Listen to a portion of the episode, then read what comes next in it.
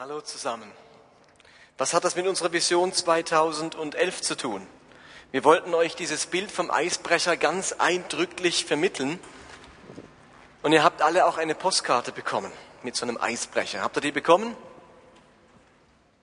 Okay, vielleicht kann unser Ordnerteam die auch nochmal verteilen. Wenn jemand die nicht hat, die ist sich ganz wichtig, die Postkarte für euch auch zu mit nach Hause nehmen. Denn dort steht kurz zusammengefasst unsere Vorstellung von unserer Vision 2011 und 11. Wenn ihr keine habt, könnt ihr euch gern melden. Der Uli geht rum und verteilt ein paar.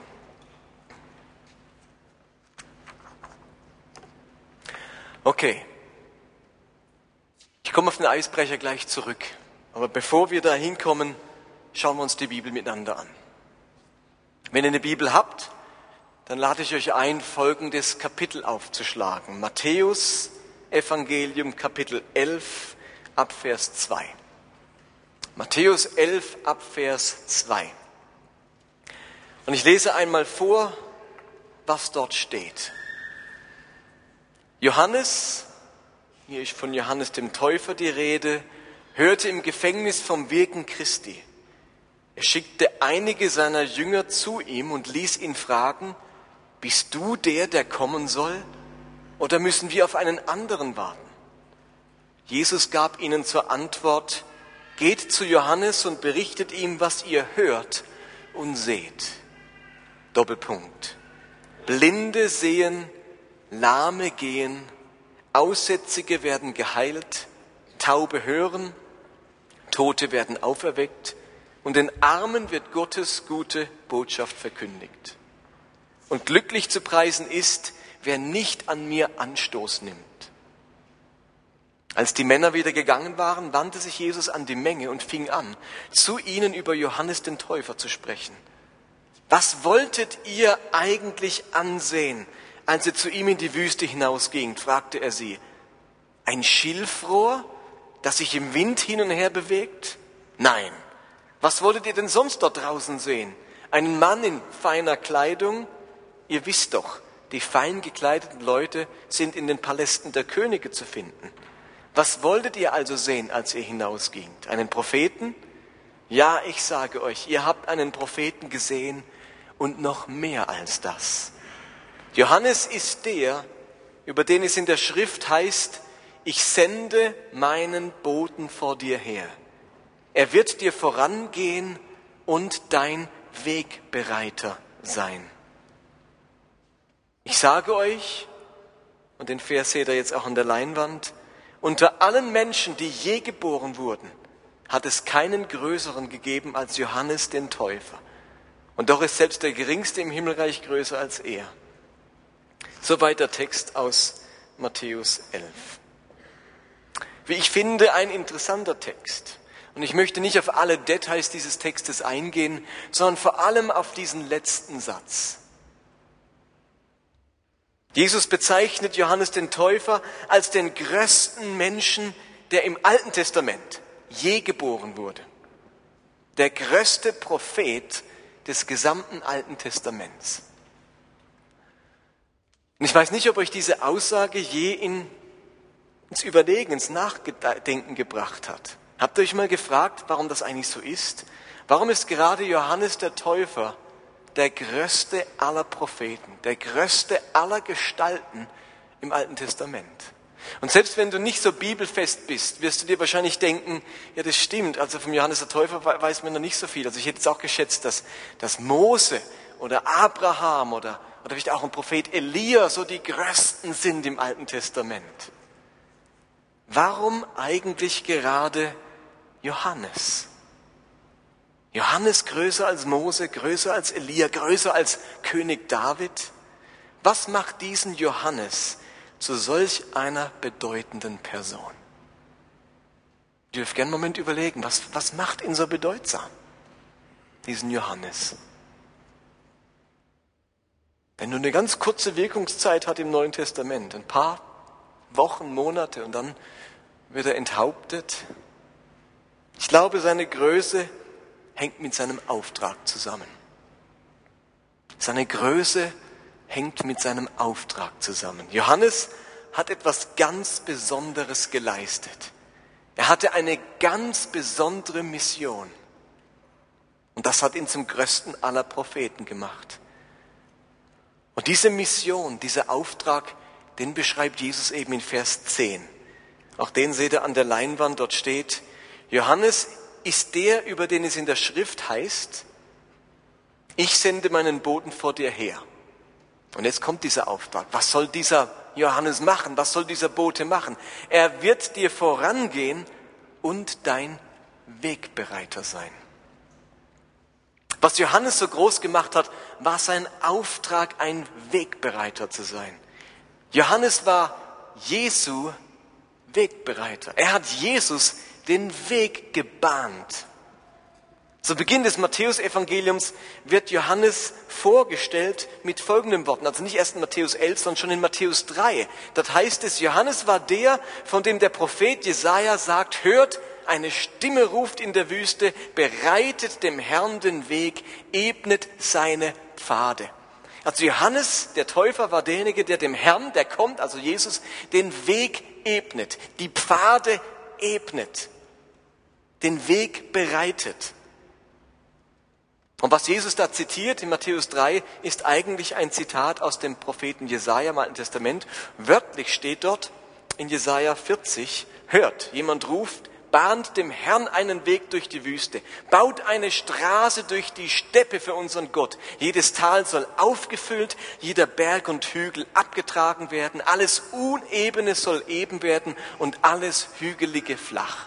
Das ist also das ursprüngliche Bibelzitat. Jesaja sagt, es wird mal einer kommen, der wird dem Herrn, dem König, den Weg ebnen, alles Hügelige eben machen, alle Täler auffüllen.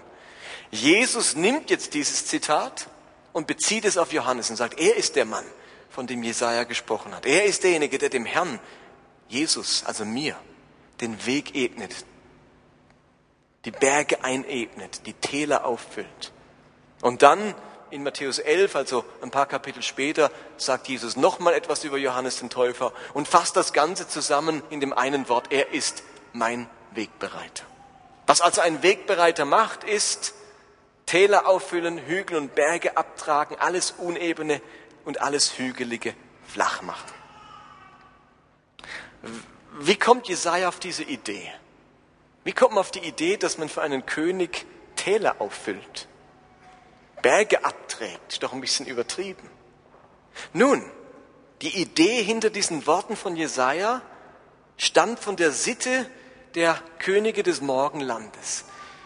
Und Jesaja kannte diese Sitte. Wann immer sich damals Könige auf eine Erkundungsreise begeben haben oder durch eine Wüste gereist sind, da haben sie Vorboten ausgesandt, die alles vorbereitet haben für die Durchreise des Königs. Und sie haben Wegbereiter geschickt, um Pässe zu öffnen, um Wege zu ebnen, um Hindernisse aus dem Weg zu räumen. Auch die römischen Kaiser hatten Wegbereiter. Ihr müsst euch vorstellen, dass es damals nur einen Bruchteil, einen absoluten Bruchteil der heutigen Straßen gab. Und auch davon war nur ein Bruchteil so ausgebaut, dass sie problemlos begehbar, geschweige denn mit einem Wagen befahrbar waren. Wenn man damals also zu einem bestimmten Ort kommen wollte, musste man erst eine Straße bauen. Das kennen wir heute ja überhaupt nicht mehr. Heute kann ich überall hinfahren. Es gibt so unendlich viele Straßen. Damals gab es ganz wenige Straßen.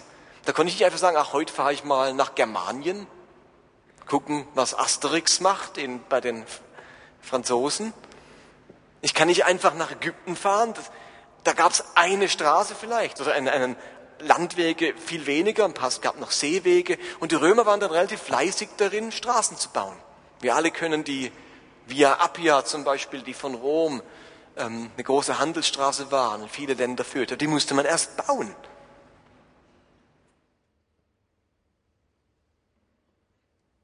Der, der griechische Philosoph Diodor, oder nicht Philosoph, Geschichtsschreiber eigentlich, der berichtet von solch einer Königin und ihren Wegbereitern. Er berichtet über den Marsch der sagenhaften Königin Semiramis nach Persien und Medien und da berichtet er Folgendes. Ich zitiere jetzt mal Diodor, diesen Geschichtsschreiber. Und der schreibt über Semiramis, ihr seht auch ein Bild von ihr hier, auf ihrem Marsch nach Ekbatane kamen sie in das Gebirge Zarkean das voller felsiger Steilhänge und tiefer Schluchten war und nicht passiert werden konnte, ohne einen großen Umweg zu machen. Weil sie sich aber selbst ein Denkmal hinterlassen und außerdem den Weg abkürzen wollte, befahl sie, die Steilhänge abzutragen und die Schluchten auffüllen zu lassen. Mit enormem Aufwand entstand dadurch ein kürzerer und schnellerer Weg, der bis heute nach ihr benannt ist, die Straße der Semiramis. Später brachte sie ganz Persien und alle asiatischen Länder unter ihre Herrschaft. Und wo immer sie hinging, befahl sie, die Berge und die Steilhänge einzuebnen, ließ sie Dammstraßen im flachen Land bauen und machte unter größtem Aufwand die Straßen befahrbar. Soweit schreibt Diodor. Und das spielte sich sogar vor der Zeit Jesajas ab. Wenn Jesaja also sagt, dass man Königen den Weg bereitet, die, die Schluchten auffüllt und die Berge abträgt, dann hat er das nicht erfunden dann war das damals Usus von großen Königen. Je größer ein König war, je mehr er sich ein Denkmal setzen wollte, je mehr er seine Macht beweisen wollte, desto eher ließ er ganze Steilhänge abtragen und Schluchten auffüllen, damit er nicht runter und hoch und noch hoch musste, sondern dass er auf ebener Straße zu den Besiegten oder wo auch immer hinfahren konnte. Genau dieses Bild hat Jesaja und später Jesus selbst im Kopf, um deutlich zu machen, dass genau, dass Gott genau solch einen Aufwand betreiben möchte, um dem Messias, dem Retter, den Weg in die Welt und zu seinem Volk zu bahnen. Johannes der Täufer war dieser Wegbereiter. Er sollte die Steilhänge und die Schluchten im Herzen der Menschen einebnen. Er sollte die Hindernisse im Volk Israels aus dem Weg räumen. Er sollte die Menschen innerlich vorbereiten und zur Umkehr führen, damit der große König Jesus in ihre Herzen einziehen konnte. Und ist er was? Johannes leistete großartige Arbeit. Heute, 2000 Jahre später, fährt Gott auf dieser Straße des Johannes immer noch und gelangt dieser Jesus dadurch immer noch in die Herzen Tausender von Menschen. Die Straße des Johannes, nicht die Straße der Semiramis, die Straße des Johannes. Sein Aufruf, dass das Reich Gottes nah ist und dass man umkehren muss. Dieser Aufruf erhallt immer noch in unserer Welt und bereitet Menschen den Weg, um zu Jesus zu kommen. Johannes war der größte aller alttestamentlichen Gestalten, weil er Wegbereiter war, Wegbereiter Jesu. Ihr Lieben, wer diesem Gott, wer diesem Jesus den Weg bereitet, Wer für Gott Hindernisse aus dem Weg räumt, wer Gottes Geist und Kraft einen Weg bahnt, der wird zu Recht als großer bezeichnet. Es ist die größte Berufung, die man haben kann, Gottes Wegbereiter zu sein. Nun, habt ihr das bis dahin gecheckt? Jetzt versteht man vielleicht ein bisschen, warum es da ein in Jesaja heißt, Schluchten auffüllen und so weiter. Das hat seinen historischen Hintergrund. Warum erzähle ich euch das Ganze am Anfang dieser Predigt? Was hat das mit uns zu tun? Nun, wir stehen am Beginn eines neuen Jahres. Und seit 15 Jahren ist es uns wichtig, seitdem es unsere Gemeinde gibt, am Anfang von jedem neuen Jahr unsere Berufung und unseren Auftrag als Gemeinde uns bewusst zu machen. Als Gemeinde und damit als einzelnes Lied am Leib möchten wir uns bewusst machen, was ist eigentlich die Vision dieser Gemeinde? Wozu gibt es uns? Was wollen wir? Welchen Auftrag gibt Gott uns? Und ihr Lieben, es ist klar, dass wir nicht jedes Jahr eine neue Vision erfinden. Es ist ja nicht so, dass Gott sich jedes Jahr was Neues überlegt. Die Vision ist ziemlich ähnlich. Was wir machen ist, dass am Anfang eines jeden Abend, äh, Jahres ja, eines jeden Jahres, ihr merkt, ihr merkt, wie oft ich es gern machen würde, dass wir am Anfang eines jeden Jahres neu formulieren und neu uns bewusst machen, was Gottes Auftrag für uns als Einzelne und als Gemeinde ist. Es geht also letztlich nicht um ein neues Erfinden einer Vision, ähm, die ändert sich nicht groß, aber wir wollen sie neu formulieren. Wir wollen sie euch neu präsentieren. Und in diesem Jahr lautet unsere Vision, wir haben es in das Wort gefasst, Wegbereiter sein. Und so ein ganz tolles Bild für einen Wegbereiter ist eben ein Eisbrecher. Und wir wollen wie Johannes der Täufer Gott und seinem Reich den Weg bereiten. Wir wollen das in dreifacher Weise tun. Und jetzt dürft ihr gerne nochmal euren Zettel nehmen, auf die Rückseite gehen. Dort haben wir mal formuliert, wie wir das wollen, nämlich in dreifacher Weise. Und bitte entschuldigt, es hat sich ein Rechtschreibfehler permanent, also hartnäckig eingeschlichen. Ähm, das erste Wort immer ist vorne nicht wie, sondern wir. Und ich lese euch mal vor, wie wir das formuliert haben. Das erste, was wir tun möchten, ist Gott einen Weg zu den Menschen bereiten. Was heißt das? Gott einen Weg zu den Menschen bereiten. In einem Satz, wir wollen mithelfen, dass Gottes Wirken und Gottes Kraft bei den Menschen ankommt und Leben verändert. Das ist der erste Teil unserer Vision. Gott einen Weg zu den Menschen bereiten. Zweitens, wir wollen den Menschen einen Weg zu Gott bereiten. Das heißt das. Das heißt, wir wollen mithelfen, dass Christus fernstehende Menschen einen Weg und einen Zugang zu Gott und zu seinem Reich finden. Wir wollen mithelfen, dass Menschen diesen Christus entdecken können, dass ihnen nichts im Wege steht, die Hindernisse aus dem Weg räumen, zugängliche Kirche sein, damit man nicht scheitert daran, wie wir die ganze Sache präsentieren oder predigen. Und drittens, wir wollen der Gemeinde einen Weg in die Zukunft bereiten. Das heißt, wir wollen mithelfen, dass unsere Gemeinde wächst, dass sie Gottes Aufträge erfüllen kann, ein Zuhause für viele wird und ein Licht der Welt ist. Wir wollen, dass unsere Gemeinde zukunftsfähig ist, dass es die in 15 Jahren auch noch gibt. Und dass sie in 15 Jahren nicht abgefragt ist, sondern besser dasteht und gesünder als je zuvor dass diese Gemeinde zukunftsfähig ist, an Bedeutung gewinnt und dass sie wirklich für viele ein Zuhause ist. Ich glaube, das muss ein Schwerpunkt dieses Jahr sein, dass wir neben dem nach außen orientierten, auch dem sozialen Engagement, wieder stärker das Innenorientierte betonen, das Miteinander, das Wahrgenommensein in dieser Gemeinde, das Zuhause sein, dass man spürt, ich, ich, ich bin hier, ich bin gekannt, ich bin gewollt, ich bin wahrgenommen und ich bin ein Teil einer Familie und nicht nur ähm, Diener im Reich Gottes. Das sind diese zwei Aspekte. Okay, ich predige heute noch ein paar Minuten über diesen ersten Punkt, Gott einen Weg zu den Menschen bereiten. Michel und Christian werden dann in den beiden nächsten Sonntagen über die zwei anderen Aspekte sprechen. Lasst mich die verbleibende Zeit über den ersten Punkt unserer Vision nochmal reden. Und auf unserem Flyer, wie gesagt, ist das Bild des Eisbrechers. Und das ist ein ganz modernes Bild für das, was die Bibel und das Alte Testament mit Wegbereiter bezeichnet. Ein Eisbrecher bricht die dicken Eisschichten, ihr habt es im Video gut gesehen, damit andere Schiffe wieder freie Fahrt haben an ihr Ziel. Okay? Der Eisbrecher schafft freie Fahrt für andere Schiffe. Und ganz wichtig, der Eisbrecher übernimmt nicht die Aufgaben der anderen Schiffe.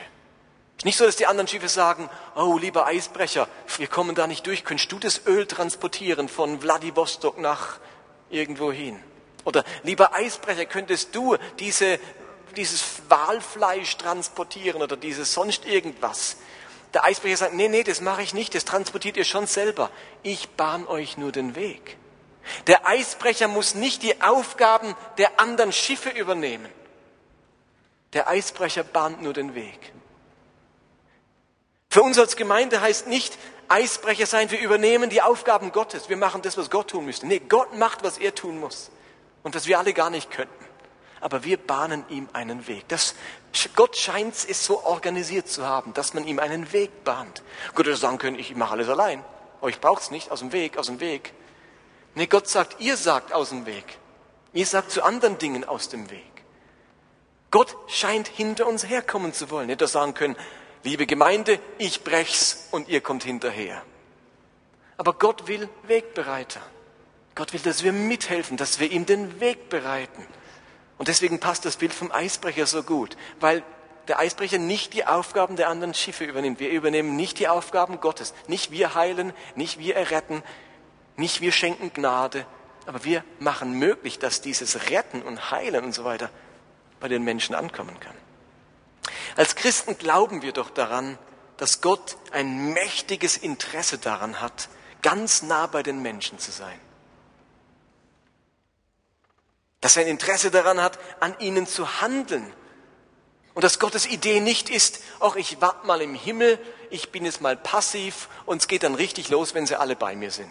Das ist nicht die Idee Gottes. Gott wartet nicht im Himmel, Däumchen drehen, bis wir dann angekommen sind und sagt, so, und jetzt geht's los sondern Gott hat ein Interesse hier, da wo wir sind, in unserer Welt, in unserem Alltag zu handeln und einzugreifen und an uns zu wirken, an dieser Welt zu wirken. So sehr hat Gott die Welt geliebt, Johannes 3, Vers 16, dass es seinen Sohn sandte, damit alle, die an ihn glauben, nicht verloren gehen. Gott hat in die Welt hineingewirkt, er hat was geschickt, gesandt. Der will in dieser Welt handeln.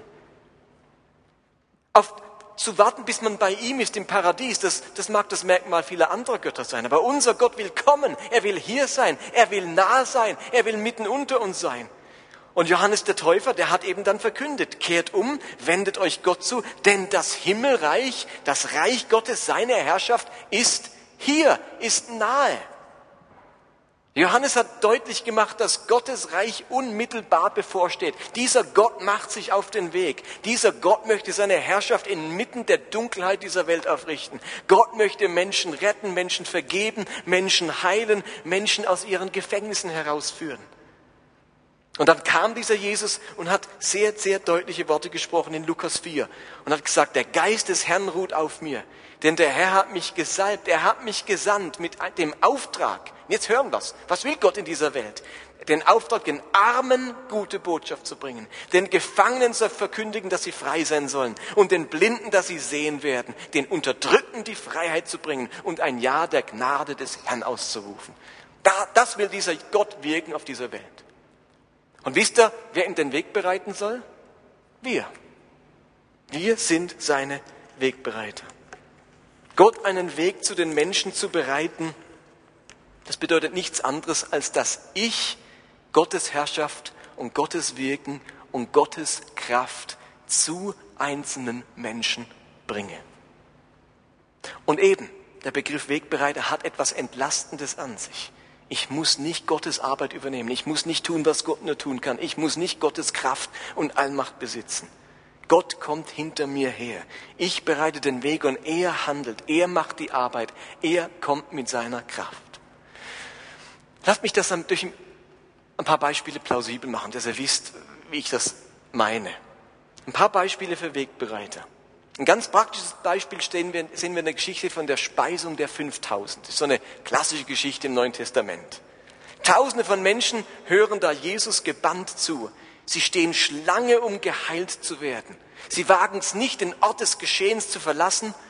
Und nach drei Tagen sind alle ziemlich ausgehungert. In der Bibel lesen wir in Lukas 9, am Abend kamen die Jünger zu Jesus und sagten, es ist einsam hier und schon spät, schickt die Leute weg, dann können sie in die Dörfer gehen, um sich etwas zu essen zu kaufen. Doch Jesus antwortete, das ist nicht nötig, gebt ihr ihnen zu essen. Und nun werden diese Jünger zu Wegbereitern. Sie bereiten die Menschen vor und bitten alle 5000, sich in 50er Gruppen hinzusetzen. Diesen Umgang sagt, alle in 50er Gruppen, hallo, 50er, nee, nee, nicht 150er Gruppen, hallo, da hinten auch, 50er Gruppen machen bitte. Und dann sammeln sie alle Lebensmittel zusammen, die noch aufzutreiben sind. Liebe Leute, wir machen Teilete heute, okay? Wir teilen alles, was dabei ist. Nur noch das Problem war, dass nach drei Tagen nichts mehr da war. Ein junger, ein junger Mann, ein Junge hatte ein großzügiges Feschbar dabei. Und der hatte noch immerhin fünf Brote und drei Fische übrig. Sagen die Jünger, gut, es wird eine lustige Teilete heute. Wir stellen die haben sich zur Verfügung gestellt, die Lebensmittel einzusammeln. Und nun ist der Weg für Gottes Kraft und Gottes Wirken vorbereitet. Der Eisbrecher hat den Weg geebnet und nun kommt das mächtige Schiff Gottes und bringt das Wunder. Jesus betet und gibt dann diese fünf Brote und drei Fische in die Hände der Jünger. Und in ihren Händen vermehrt sich das Brot und die Fische. Das Wunder wirkt Jesus, aber die Jünger machen es durch ihre Bereitwilligkeit möglich. Der Satz, der am besten beschreibt, wie das Handeln eines Wegbereiters aussieht, lesen wir in Lukas 9, Vers 15. Die Jünger taten, was Jesus ihnen gesagt hatte. Ihr Lieben, das ist vielleicht die beste Beschreibung eines Wegbereiters. Sie taten, was Jesus ihnen gesagt hatte. Sie leisteten die Vorarbeit, sie waren gehorsam und dann kam die Kraft Gottes und vermehrte das Essen. Speisung der 5000, da waren die Jünger Wegbereiter. Anderes Beispiel ist Petrus. Petrus war ein Wegbereiter Gottes. An Pfingsten hielt er trotz all seiner Ängste eine Predigt und Gott kam auf dieser Bahn, auf diesem Weg und rettete 3000 Menschen. Steht die Leute haben sich nicht bekehrt, die sind einfach rumgelaufen, im Kaffee und plötzlich, bang, bekehren sie sich, ohne irgendwas. Sondern Petrus hält eine Predigt. Das ist der Eisbrecher. Das ist die Vorbereitung. Er predigt. Aber wisst ihr was? Er hätte auch predigen können und alle sagen, plem, plem, alles Quatsch, sperrt den Kerl ins Gefängnis. Hätte auch passieren können. Sein Eisbrechen, sein Wegbereiten heißt, ich halte eine Predigt, trotz schlotternder Knie. Und jetzt kommt das große Schiff hinterher, Gottes rettende Gnade. Und 3000 Leute werden einfach an einem Tag gerettet. Ohne das große Schiff hätte die Predigt nichts genützt. Aber ohne die Predigt hätte sich niemand bekehren können. Philippus war ein Wegbereiter. Auf Gottes Geheiß ging er zu einer Karawane, die er da sah, des Kämmerers, also des Finanzministers aus dem Morgenland, aus Äthiopien, erklärte ihm eine Bibelstelle und Gott kam auf diesem Weg durch die Erklärung dieser Bibelstelle und rettete diesen Kämmerer und berief ihn zum äh, und, und ähm, berief ihn, die, die gute Botschaft äh, nach Äthiopien zu tragen. Philippus würde sagen können, versucht mich die Karawane, ja Besseres zu tun, als das neue Leben der Karawane herzurennen. Aber er hat irgendwie innerlich was gespürt, da läuft vielleicht was ab, rennt dahin, sieht, dass der eine Schriftrolle liest und denkt sich, na, verstehst du, was du liest? Und er sagt, nee, also, dann erkläre ich dir es. Ihr Lieben, ohne Philippus hätte er nie verstanden, wer der bis nach Äthiopien dort gesessen hat, gedacht, grübel, grübel, ich check's einfach nicht. Philippus bricht das Eis. Der Kämmerer erkennt und die Kraft Gottes kommt und er sagt, hier ist Wasser, ich lasse mich gerade taufen. Ich bekomme, ich werde ein Christ. Ananias war ein Wegbereiter. Er überwindet seine Feigheit und besucht den Christenmörder Saulus. Der hat nämlich eine Erscheinung Gottes gehabt. Und Gott kam auf diesem Weg, dieses Ananias, der dann für Paulus betet, ihm die Hände auflegt, eine Prophetie für ihn ausspricht und dadurch wird Paulus Apostel der Heiden. Aber es brauchte diesen Ananias, der den inzwischen blind gewordenen Paulus, weil er da umfiel auf dem Weg nach Damaskus und eine Erscheinung hatte, blind war. Und jetzt kommt Gott zu Ananias und sagt, geh zu dem Paulus, damals noch Saulus. Und er sagt, ich habe so Schieß, der, der ist hierher gekommen, um Christen umzubringen. Aber er tat, was ihm geheißen war. Und er bereitet für diesen Paulus den Weg. Er betet für ihn. Paulus kann wieder sehen und denkt, das ist ja der Hammer. Du hast mich gerade geheilt und du, du, du erzählst mir von dem Jesus, der mir gerade erschienen ist. Und er bekehrt sich und hat tausende Menschen zum Glauben geführt. Ohne Paulus wären wir heute alle nicht gläubig. Aber es war ein Ananias, der durch einen kleinen Gehorsamsschritt das Eis gebrochen hat für Gottes rettende Kraft. Und zu guter Letzt Paulus selbst ist Wegbereiter. Unter größten Anstrengungen, unter Strapazen und Gefahren, unter Verfolgung besuchte er verschiedene Städte des römischen Reiches, ging in Synagogen, predigte das Evangelium und Gott folgte seiner Predigt, seiner Verkündigung nach, schenkte Zeichen und Wunder, rettete Menschen und baute Gemeinden.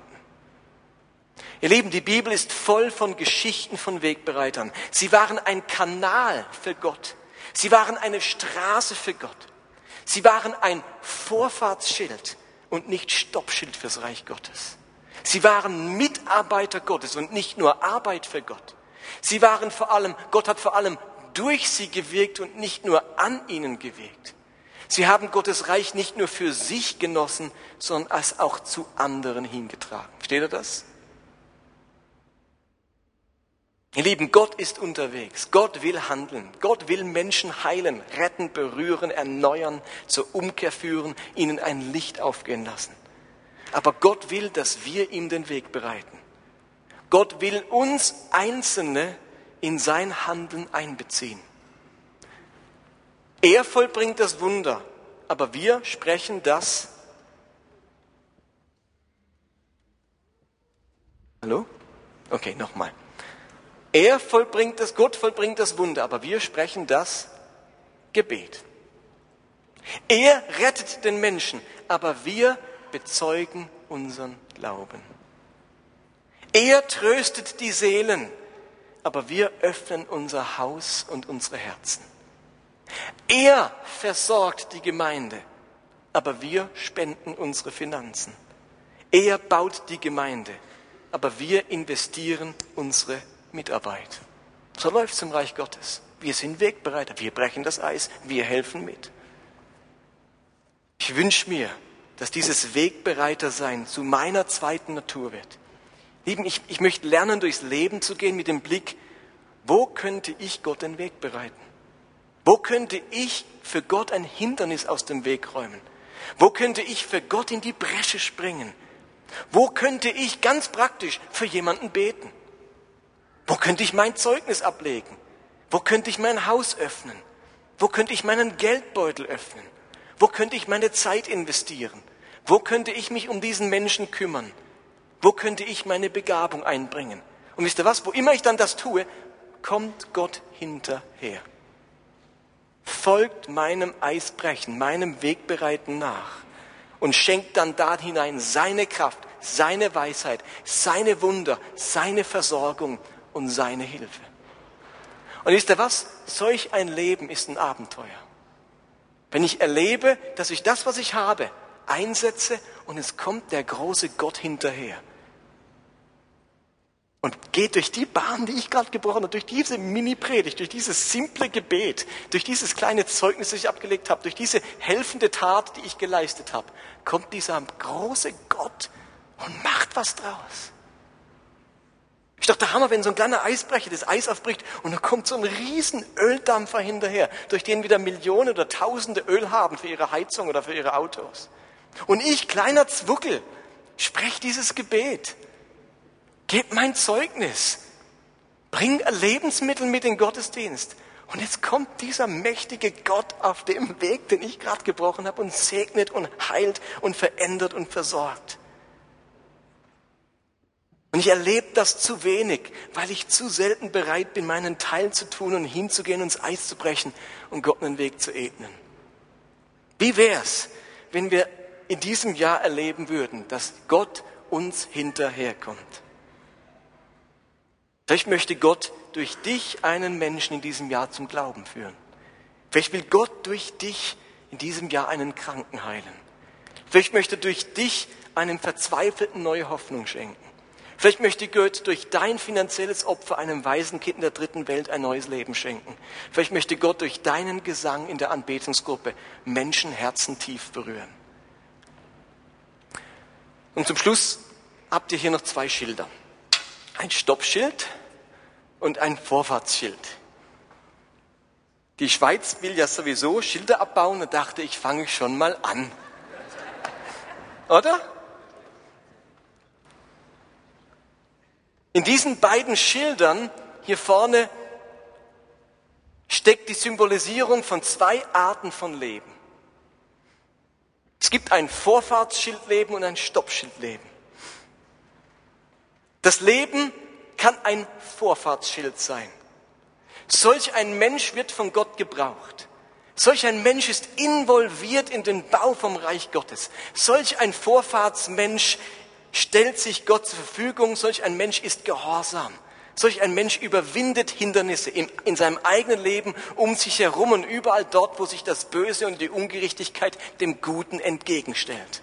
Gott wirkt durch solche Menschen hindurch und berührt durch sie diese Welt. Solch ein Mensch versteht sich als Mitarbeiter Gottes, als Gesandter Gottes, als Partner Gottes. Und frag dich doch mal, wann war ich das letzte Mal für jemanden ein Segen? Wann konnte Gott das letzte Mal durch mich einen anderen Menschen erreichen? Wann war ich für Gottes Reich Vorfahrtsschild? Weil ich da war, hatte Gottes Reich Vorfahrt und konnte zu jemand gelangen, der vorher irgendwie unerreichbar war für Gottes Segen. Oder ist mein Leben ein Stoppschild? Solche Menschen stehen Gott im Wege. Diese Menschen fördern nicht Gottes Reich, sondern blockieren es.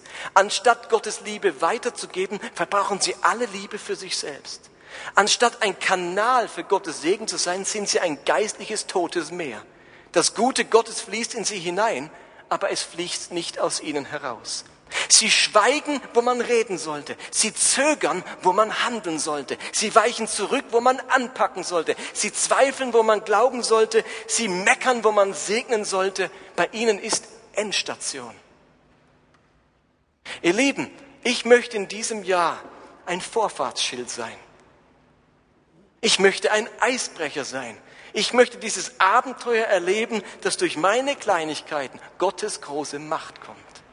Ich will diesen Gott nicht blockieren durch meine eigenen, das eigene Verbrauchen von der Kraft Gottes. Ich will ein Kanal sein, nicht Endstation für Gottes Kraft, Gottes Liebe, Gottes Güte und Gottes Erbarmen. Ich glaube, das ist die größte Berufung, die man haben kann. Ein Eisbrecher zu sein, ein Wegbereiter zu sein. Denn Jesus selbst hat gesagt, niemand, der von einer Frau geboren wurde, war je größer als Johannes der Täufer. Er war Gottes Wegbereiter.